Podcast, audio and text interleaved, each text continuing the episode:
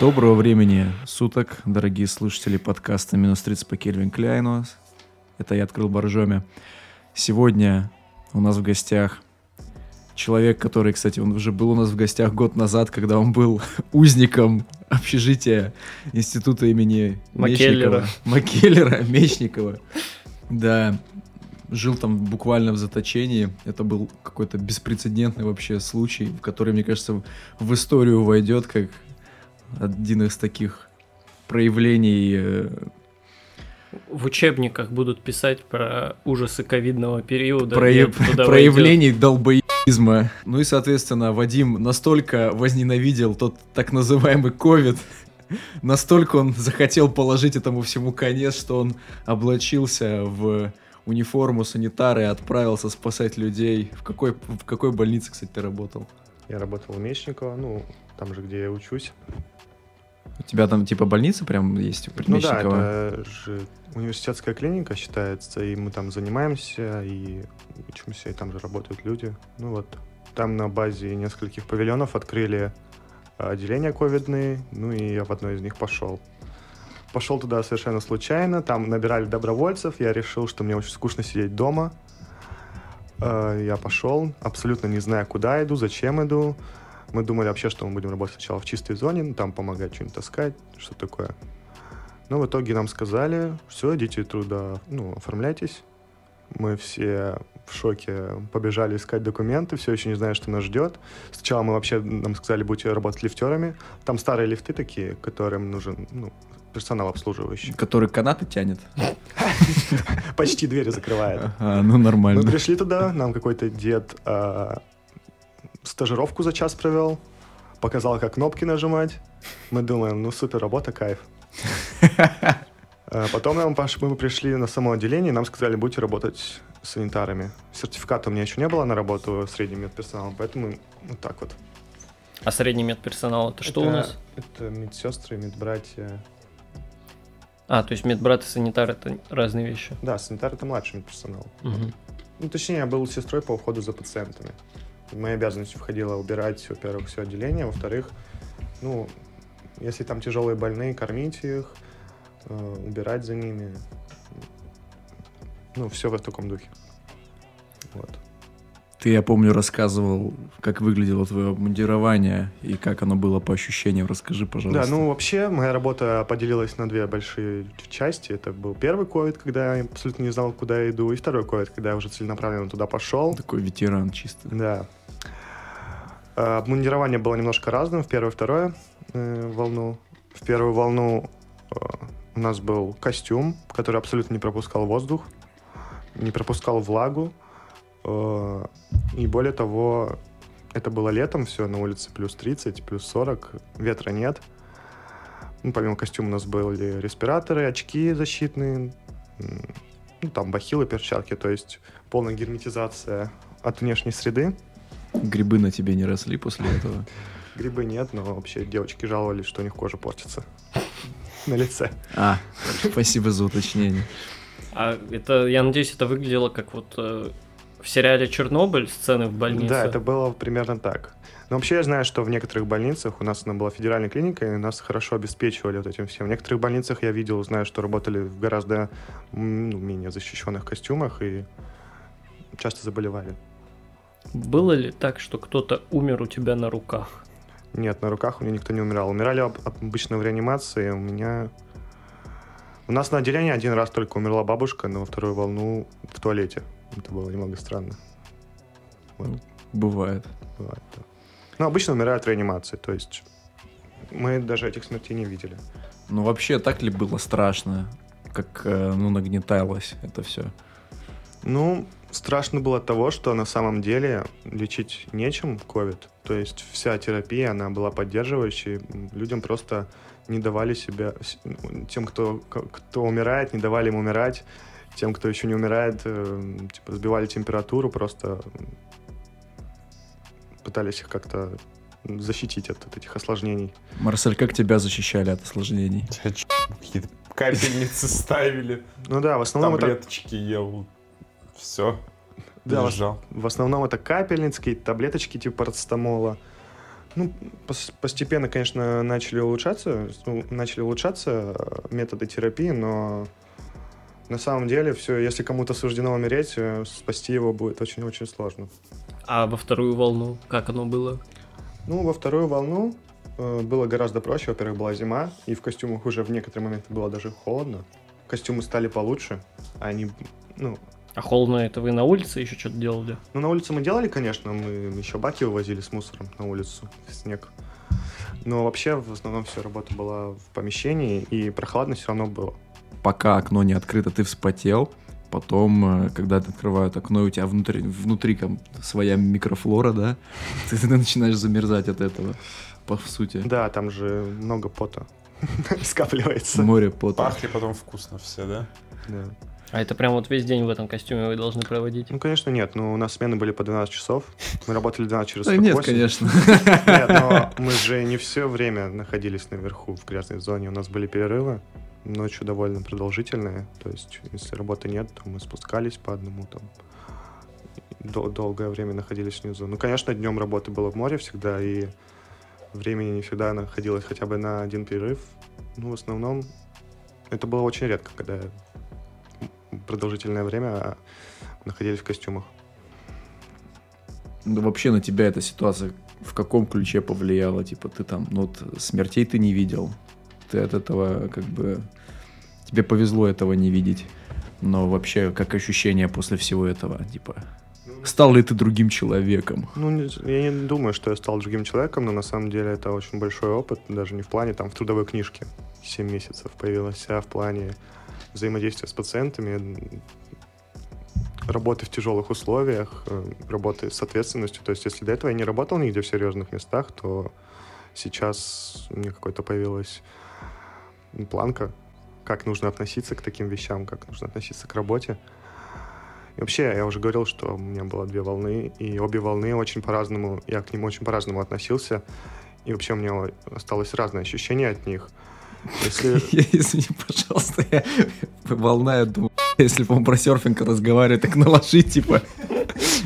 Извиняюсь. Все, у нас теперь выпуск про серфинг. Видел ли ты, как кто-то Я умер на серфинге? Да, вот у меня было две волны, я типа... Извини, продолжай. Вот, э, во-первых, это отношение общества к ковиду было разное в первую и вторую волну. Во-вторых, это мое личное отношение в первую и вторую волну. Какое у тебя было отношение в первую волну? Ну, я, конечно, немного переживал, я немного не понимал, что происходит.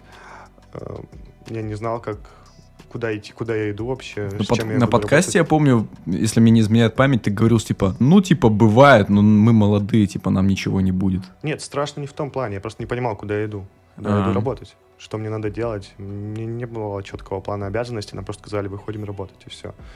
И отношение общества и университета разное было. То есть, если в первую волну нас считали то ли эти вроде героев, тех людей, которые идут работать, э, закрывали все долги просто так. Э, Даже помню, что деканаты ну, разных медуниверситетов, много скандалов было, что университетов под угрозой отчисления отправляют работать, потому что не хватает медперсонала. Мгм. То во вторую волну нам сказали, что это наш выбор, что мы туда пошли, что И поэтому мы все равно не будем вам никаких льгот давать, закрывайтесь, мол, сами, да? типа того, да. То есть, ну, как бы на кафедрах нам все равно шли навстречу обычно, но нам сказали, если вы, типа, тонете в болоте в учебе, то никто вас вытаскивать оттуда не будет. Скажи, пожалуйста, Вадим, что ты думаешь о вакцинах? Я думаю, ты знаешь о них побольше, чем ну, кто-либо тут из нас, Ну, рядовой, это, так кстати, сказать, слушатель. достаточно актуально, потому что вот мне, например, скоро придется прививаться. Я вот все-таки склоняюсь к вектору, просто потому что на самом деле единственное объяснение, потому что она сделана в Новосибирске, я почему-то к сибирякам больше доверяю, и все. А для чего тебе прививаться? На военные сборы мне нужно прививку ставить. А это обязательно? Обязательно, или идешь на... Тут на самом, на самом деле даже у врачей, врачи разделились на два лагеря, нужна вакцина или нет. Одни говорят, одни боятся, даже врачи. То есть, ну... Мне а, кажется, это нормально, когда врачи боятся, учитывая, сколько всего у них в голове по этой Ну тематике. да, да, да, то есть большой объем знаний, то есть это еще больше усиливает страх. Другие врачи, наоборот, не боятся, по той же причине, наверное. Э, Ну, Я вспомнил, сейчас, секунду, я вспомнил анекдот про двух математиков. Который Буляница рассказывал. Да. Это как, э, значит, встречаются два математика. И один другому, ну, обсуждают экзамен, один говорит, вот у меня вся группа сдала. Второй спрашивает, как так? Первый говорит, ну, знаете, математика предмет обширный, найдется хоть что-то, что они знают. Второй говорит, а у меня никто не сдал. Первый спрашивает, а как так? Второй говорит, ну, математика предмет обширный, найдется что-то, что они не знают. Ну, мое личное отношение к вакцинам, я бы, не знаю, я пытался вакцинироваться. Я сделал один компонент себе, спутника Ви. Я не стал делать вторую, да, я испугался, но я думал, что мне эта вакцина незачем. Ну, Потому что ты бык. типа того. Понял. А чем вообще, ну, ты знаешь, чем отличается вектор от спутника? Там, по-моему, ак- активное вещество одно и то же у них. Да, я не знаю, на чем основан вектор, но спутник основан на... Вектор, по-моему, у него другое название. Вектор это Ну компания-производитель. да, да, да. Я не интересовался насчет вектора, но спутник, он сделан на основе ну, аденовирусного носителя. И вообще его применяли, нам рассказывали еще в октябре, еще когда вакцина не вошла в чат. Нам рассказывали, что на ее основе... на- Ее так быстро сделали, потому что на ее основе уже делали вакцину от Эболы. Вот нам говорил преподаватель по педиатрии. А Эбола как-то соотносится с коронавирусом вообще? Да, вообще-то не соотносится, но на, на один и тот же носитель можно разные антигены. Просто SARS же, вот вроде, который... Это, вот это, вроде у это- нас это другое, другое. свиной грипп, но он вроде тоже относится к группе Нет, SARS это не свиной грипп, SARS это коронавирус, только другой. Ну, это коронавирус, да, ну, он же, наверное, как-то поближе к ковиду, Тут чем дело не в Эбола. этом, а дело в том, что на один и тот же носитель, просто вирусный носитель, обезвреженный, то есть он на него, скажем так, не цепляют антигены другого э, вируса. Мгм. То есть берут от короны, отщипывают те части от него, которые вызывают иммунитет, прикрепляют на этот носитель и э, потом уже вводят в кровь. Ему вырабатывается иммунитет конкретно к этим антигенам, который потом должен, по идее, противодействовать уже короне. Я не знаю, как оно будет. Мне интересно, как это работает с точки зрения этих процессов, вот как это отщепляют. У меня в голове почему-то какие-то просто пробирки их смешивают, но понятно, что это не так работает, как. Ну, ес- если честно, я не очень знаю, как это работает, я не разбирался в Надо этом. будет погуглить. Да. И чему вас, блин, учат? в- Но это немного другое направление. Ну да, не А- Вадим. а у тебя какое Лечебное дело. Ну, лечебное дело? Это, если сузить немножко, это что у нас? Ты когда лечишь? сузить это очень-очень много направлений. То есть неврология... То есть это потом дальше там, Да, конечно, это после шестого курса. До шестого курса мы все одинаковые. когда прошлой весной, год назад, к нам приходил, относительно много интересных вещей рассказал про коронавирус для людей, которые, ну, честно говоря, не, не бомбом про него ничего, только в новостях. Такие, там как что-то. мы с Димой, например, с Ну да, да, тоже. я про нас и говорю. Вот. А ты что-нибудь новое узнал за этот год? Ну, я узнал, что вирус очень сильно а, триггерит иммунитет, и не знаю, как в других больницах, но у нас в 71% смертей в реанимации была тромбоэмболия легочной артерии, которая возникает именно не из-за самого коронавируса, а из-за того, что э, он гиперактивирует иммунитет, скажем так, и этот иммунитет называется, начинается так называемый цитокиновый шторм, Цитокиновый? да. Что это значит? Ну, есть такие вещества у нас в крови, цитокины. Это ну, медиаторы, не знаю, пос- э, так сказать, посредники между одними клетками и другими, которые активируют иммунитет. И их становится очень много, иммунитет становится очень агрессивный, и начинаются тромбозы, то есть агрегация э, тромбоцитов. Да, тромбоциты, которые повышают вязкость крови. Э, кровь идет медленнее, образуются тромбы, и эти тромбы у- улетают в, в легочную артерию, забивают ее, и кислород просто перестает поступать. Я думал, что тромбоциты это как раз то, из чего сос- получается Я тромб. думал, тромбоциты это мобы первого тира из третьих героев. Не, ну да, тромбоциты это то, из чего состоят тромбы, ну, если совсем уж грубо говорить. То есть э, вот это не то, что повышенная реакция, это какая-то вот сверхреакция иммунитета, которая уже во вред идет. Да, это сверхреакция, чем-то похоже на аллергию, то есть аллергия тоже же гиперреакция иммунитета. То есть, ну, по сути, иммунитет А. усиливается. Да, и если в первую волну так не лечили, то во вторую волну очень часто назначали иммунодепрессанты, то есть... Которые, которые, наоборот, понижают иммунитет. Да, снижают иммунитет. А по поводу подверженности, то есть человек, если, например, он ну, занимается там там фитнесом, спортом, закаляется активно, там не пьет, не курит условно, да, типа у него меньше риск заразиться, если у него иммунитет сильнее получается. Нет, я не думаю, что риск заразиться Он, наверное, меньше. должен быть наоборот слабее, Так и чтобы вот, получается, раз То иммунитет, есть надо да. пить и курить. Не- Невзоров же Не говорит, надо. нужно курить. Точно. Он не обманывает. Незоров Нет, ну никогда тут, не наверное, говорил. дело не заражение, а дело в том, как иммунитет отреагирует. Я на самом деле за все время работы не уследил, разни... э, не уследил э, зависимости между тем, кто болеет и как болеет. То есть Это вообще полный рандом Это получается? полный рандом. То есть приведу пример. Первый раз, когда я пришел, нам поступило сразу очень много пац- пациентов. У нас было 50 коек. Из всех этих пациентов было несколько молодых. И бабули 90-летние переживали намного лучше. Они лежали, как ни в чем не бывало. И в то же время молодые совсем парни, лет по 20-30, они лежали с- огромной температурой Мы- несколько у, меня, у меня тренер по боксу, которому через месяц будет 76 лет, дай бог ему здоровья, он, короче, тоже переболел в том году, и причем он нигде не лежал, то есть никаких ИВЛов, ничего. Он говорит, я просто приход... типа дома сидел там ве- вечером там 100 грамм, типа, и спать, и реально, и у него, то есть антитела, все, он переболел ковидом Нет, ну, 75.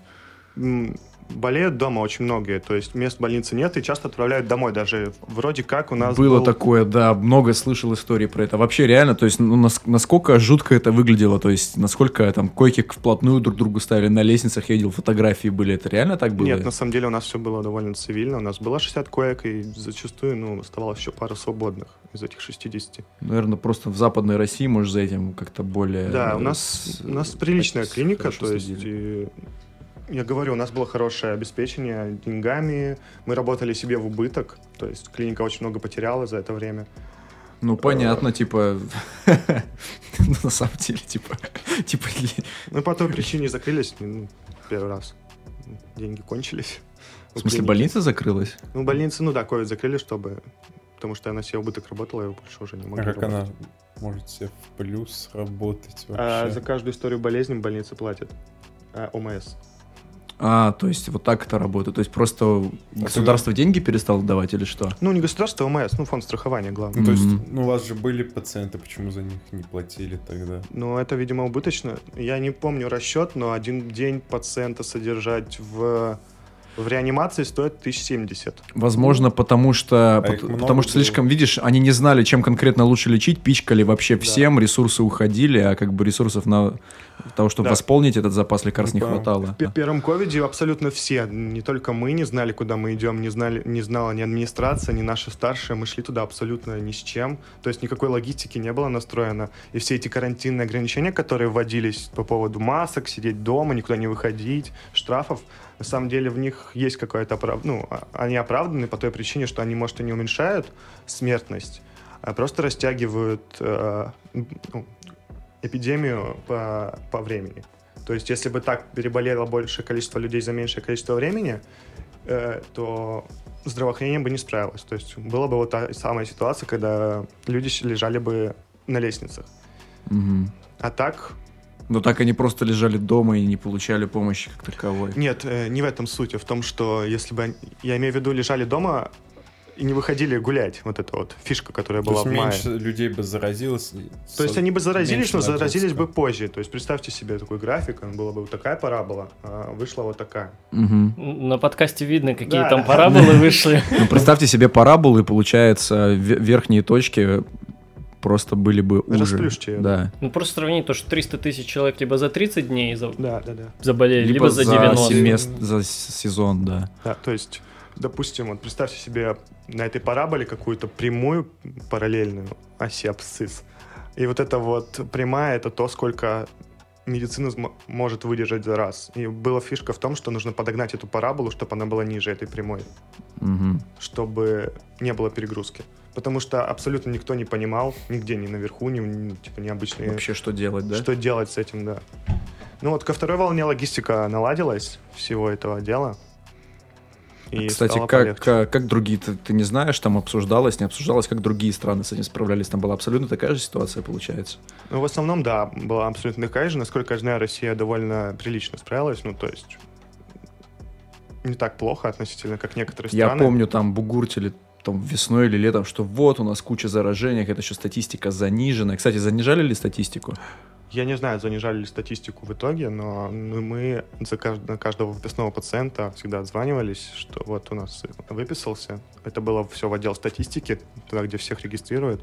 Я не думаю, что у нас конкретно занижали, потому что я сам это все лично видел, как всех записывают. Ну, то есть не было такого, что, например, ты условно через тебя в день проходит 50 человек, ты выписал 50 человек условно, а потом оказывается, что в отчетности их там 30, например. Ну, у нас такого не было. Возможно, это все делается выше, то есть Мгм. до, до нас эта информация уже никак не дойдет. Дой- Вы видели сейчас статистику Испании? А Америки? Да нет, хоть с Америкой. Кто-нибудь, вот в ВК есть статистика по стране. Кто-нибудь смотрел статистику Испании? Нет, а что там? Нет. У них каждую неделю стабильно. Два дня выходных, ноль зараженных. Каждую неделю абсолютно. Да, кстати, М. насчет этого есть такая фишка, что в некоторых странах... э, ты посмотри еще раз Это просто статистику. неприемочные дни были. Да, они не работают. А. Не-не-не, посмотри Ну, статистику их, еще наверное, в другие дни зачисляют просто. Посмотри в понедельник, она должна быть выше. Она вот два дня выходных ноль, в понедельник высокая, остальные дни чуть пониже. Нет, Они работают, но они просто переписывают их на понедельник. Да, я, я- я знаю эту фишку. А, а в чем смысл? Ну, просто просто люди они не выходные не работают. работают. Видимо, они не работают по регламенту, но работать надо. Сиеста. Да, да, да. Да, вот, вот. Были ли какие-то такие нестандартные ситуации, от которых ты удивлялся? Но я не знаю, что для вас нестандартная ситуация. Девочки, я в шоке. То, что для вас может быть нестандартной, как Ну, то есть для это людей- практически Ну- как обычная работа, только вы все в скафандрах были. Вроде того, да. То есть, как обычная работа, ну, что такого нестандартного было-то? Ну, для тебя, допустим. Самое нестандартное, что было на практике Вадима, как он мне рассказывал, когда он случайно укололся с шприцом каким-то, когда он кровь брал или да, чё. это было на первом курсе, это было не там. А, ты типа брал кровь и сам укололся. Да, я случайно? первый раз в жизни брал кровь, И не баб- знал, как работает игла, и укололся. А, ты типа не знал, как работают иглы, это как? Не, ну там... Ну, случайно укололся, бывает. Нет, я не в верхнюю часть иглы укололся, там вакуумные иглы. У вас брали же кровь Ну на да, последнее конечно, время? ну, да, да. Там не шприц набирают, а вакуумат. ну, Да, да. А, это- такой. И если коснуться с той стороны, снизу, там иглу не видно, но она там есть. А, она типа насквозь и она, проходит. да, и она острая. И я коснулся, и он там кого какая группа крови колитесь? Вторая положительная. вторая положительная. Я не верю в эти выдумки. Кровь это кровь, как бы. Самая редкая, это четвертая отрицательная, Четвертая отрицательная, да, наверное. у меня четвертая положительная. Вот. Ого. А чем они вообще отличаются? Цветом. У меня она как марганцовка. Что именно, сама группа или плюс-минус? Ну, вот и то, и, И то. то, и то. Ну, смотрите, в нашей крови есть два антигена А и Б. Точнее, А, альф- это альфа и бета. Нет, это не положительные. Это не И- резус. Не-не. А. И если есть альфа, то это вторая группа. Мгм. Если есть бета, то это третья группа. Если есть и то, и то, это четвертая группа. Если нет ничего из этого, то это первая группа. Мгм. Здесь чуть не напутал. А плюс и Если минус? будут слушать э, медики, то, пожалуйста. А плюс и минус? Плюс и минус. Ну, по той же причине. Если есть антиген, М. нет антиген. Есть резус-фактор, нет резус-фактора. Я вот единственное, что знаю, что резус это обезьяна такая. Я в школе любил ребусы разгадывать. То есть не было ничего такого, прям, чтобы такой, типа, вообще, типа, Я говорю, Вьетнам. то, что для меня, то, что для вас Ну может расскажи, быть ну, ш- ну что для тебя? Ну понятно, что ты, возможно, за время практики уже насмотрелся, не знаю, там, на трупы условно, там, как, Мгм. как там отваривали голову, там, чтобы там что-то сделать с ней. То есть это нормально. А вот именно в контексте ситуации с ковидом. Ну, была одна женщина, мы ее в наши обязанности входило также собирать людей на выписку. То есть э, из-за того, что они же лежали в грязной зоне, и на выписку надо было собирать вещи нам и отправлять их в дескамеру. На следующий день этого человека с этими вещами должны выписать. То есть эти вещи возвращаются, и человека выписывают с ними. Так вот, мы собрали одну женщину на выписку, она хорошо себя чувствовала, все было хорошо. Э, К вечеру этого же дня э, нам позвонили. Точнее, нет, сейчас. К вечеру этого же дня мы заходим к ней в палату, ей очень плохо. Они, меняются все цвета радуги на лице, от красного до синего. Мы не понимаем, что с ней. Мы вот как вот в фильмах в пятером бежим с ней в реанимацию. То есть один он капельницу несет, другой Мгм. ее держит, третий бежит, э, двери все открывает, и еще двое там каталку везут. Вот. Насколько я знаю, на следующий день она умерла. Охереть. А что с ней случилось? Ну, Умерла. если не ошибаюсь... Если не ошибаюсь, у нее было фонтанное кровотечение. Фонтанное это типа как? То есть... Ну, внутреннее. У нее открылось внутреннее кровотечение артериальное, и она очень быстро истекла кровью. Смена темы. Вы снимали тиктоки в больнице? Как ты хорошо пере- перешел так резко. Снимали, но никуда не выкладывали. Опа. На какую тему? Да, просто танцевали в костюмах, это нехер делать. А, понимаю. А телефонами было удобно в перчатках пользоваться? Нам первую волну, первую волну мы вообще телефоны с собой не брали. Это было Чтобы не запрещено. фоткали, да? Было запрещено, мы без телефонов были. Почему? И первые две смены даже без часов настенных.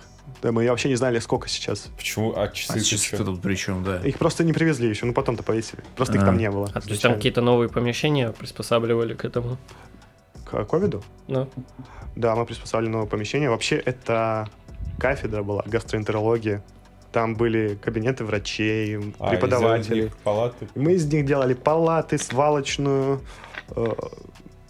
Что мы еще делали? То есть ты строителем поб- побыл? Ну, ну не строителем уж. Ну да. Дизайнером интерьера. я Дизайнером. так хотел сказать. Школа ремонта да, на ТНТ, типа, Вадим в каске такой, типа, ходит. А это вообще вот законно рассказывать? Я не уверен. Ну, То есть у нас а эксклюзив. Вы подписывали какие-то, ну, они разглашения, что-то или Я не знаю, я что-то подписывал. Жди гостей. А Вообще, на самом деле, в медицинской среде не принято рассказывать э, другим людям о том, что происходит, поэтому это... Я не знаю, мне батя все время всякие рофлы рассказывал. Не-не-не, то есть это... м, Среди медиков не принято общаться со СМИ, скажем так. А, в этом Откровенно. плане. А мы не А смеем. друзьям можно. Да. Мы просто разговор записали. ничего. Да, случайно. Ну да. Случайно Может тогда попало. его эксклюзивно на бусте выпустим тогда? Да, скажем, что у Кавалерия нас прибыла. секретный гость, мы будем все время запикивать его имя. Да, да, И да. голос и голос еще изменим. А, кстати, на Ютубе есть какой-то формат, где там чувак приходит в белой маске, сидит. Не видели? Да, да. Я ни разу Ну, не я смотрел. только- я не смотрел, я видел. Да, его тоже. То есть там какие-то там жертвы насилия, еще что-то. Или, например, работник там во время ковида. Я сюда шел, я хотел попросить э, оставить меня анонимным, но подумал, ладно. Не, мы реально можем тебе изменить голос. И имя запикать, если хочешь. Да ладно, я уже сказал, где я работаю. Ну, кстати, да. Ну, надеюсь, надеемся, что у тебя проблем не будет. Так, э, можешь ли ты дать тогда какие-то советы, как сейчас быть, прививаться, не прививаться, как относиться к своему здоровью, чтобы Аналитику. не заболеть? Аналитику. Аналитику свою. Ситуация у нас Да, кстати, вот ты, ты- Вадим, по-моему, говорил, что, да, его зовут Вадим, Вадим, Э, он говорил, что в э, мае как раз должно уже все рассосаться, но ты при этом говорил, что, возможно, третья волна. Да, мы когда закрывались, э, была информация, не знаю, насколько она будет правдивой, что ближе к сентябрю, возможно, третья волна. Ну, все эти инфекции текут. Чем она будет обусловлена? Почему? Ну, Ну, типа, во-первых, есть же появляются. Во-первых, сейчас очень много переболело людей, у них есть некий популяционный иммунитет сейчас, Мгм. но чем больше люди будут не болеть, тем выше шанс, что они будут за- за- выше забол- э, что они заболеют, потому что иммунитет нестойкий. Э, Вакцина есть, но пока не, не факт, что она будет настолько эффективна. То есть для того, чтобы оценить эффективность вакцины, нужно довольно продолжительное время. Ну да. То есть были уже клинические испытания, наша вакцина признана, в принципе, жизнеспособной, хорошей. То есть вроде 91% у нее эффективности, но на деле пока, насколько она покажет себя хорошей, то есть насколько стойкий иммунитет она будет вырабатывать, возможно, два месяца про- антитела продержатся и все, уйдут.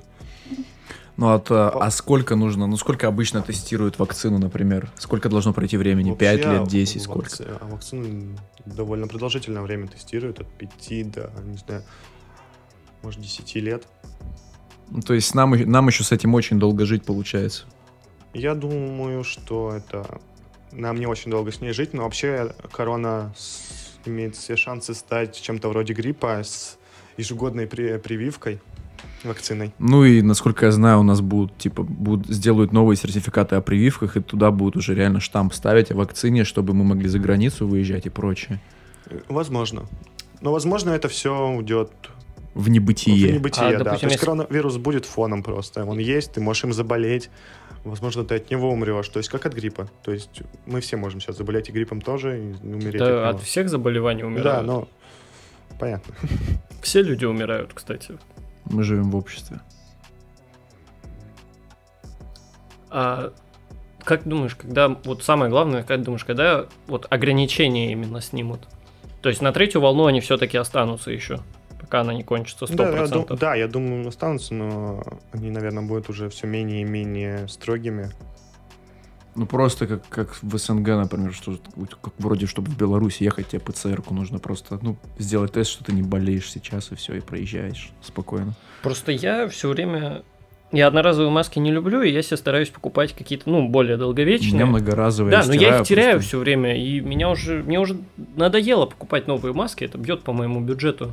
В Питере, на самом деле, с масками как-то все просто. Я не видел, чтобы подавляющее количество, количество населения их носило. А ты видел видеоролик, где в метро полицейские вяжут Человека-паука, чувак, чувака в костюме Человека-паука за то, что без маски? Не видел? Я тебе покажу. В Москве с этим построже, там и за перчатки могут оштовать. То есть ты Да, можешь в там- маске прийти и без перчаток, все равно... Там в метро с этим жестко, маска, перчатки очень неудобно. У меня мама живет в Москве, она говорила, что там везде люди в маске, когда она приехала ко мне сюда. А вот в у нас в Омске вообще как будто короны нет. Так и тут тоже, я не замечаю, что... Ну сейчас уже нет, да, вот а по весне, когда я здесь Ну да. жил вообще. Нет, ну да, весной, конечно, бывает отдельная Смерть. ситуация. Да. Что сделать, чтобы не болеть? Сидеть дома, играть в компьютер. Стать, становиться арийским геймером, получается. Да. Мы, кстати, арийские геймеры. Марсель? Я да. Ну ладно, в общем, нам с этим еще придется столкнуться, возможно, поэтому хочется пожелать здоровья всем и близким вашим тоже. Ты пойдешь в следующий раз санитаром, если опять что-то случится? Я пойду уже медсестрой, у меня есть сертификат. Медбратом. Почему ты говоришь Да, медсестрой? я не знаю, почему я говорю медсестрой, просто по документам медсестра. А, то есть там прямо должности написано.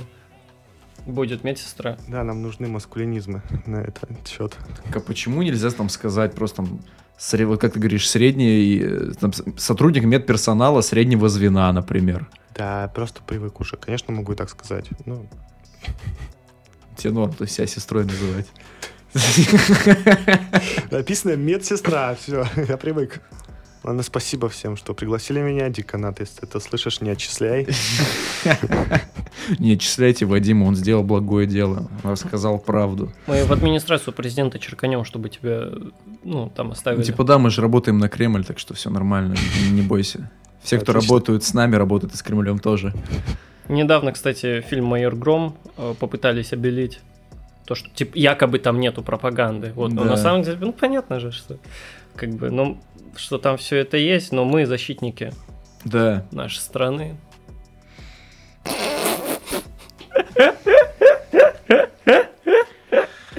Да. В общем, мы с вами прощаемся на этой ноте. Вадим, спасибо, что пришел. Большое. Вам спасибо, что позвали.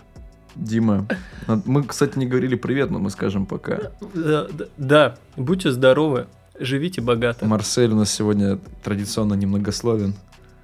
Скажи пока. Всем всего хорошего. До свидания. До свидания.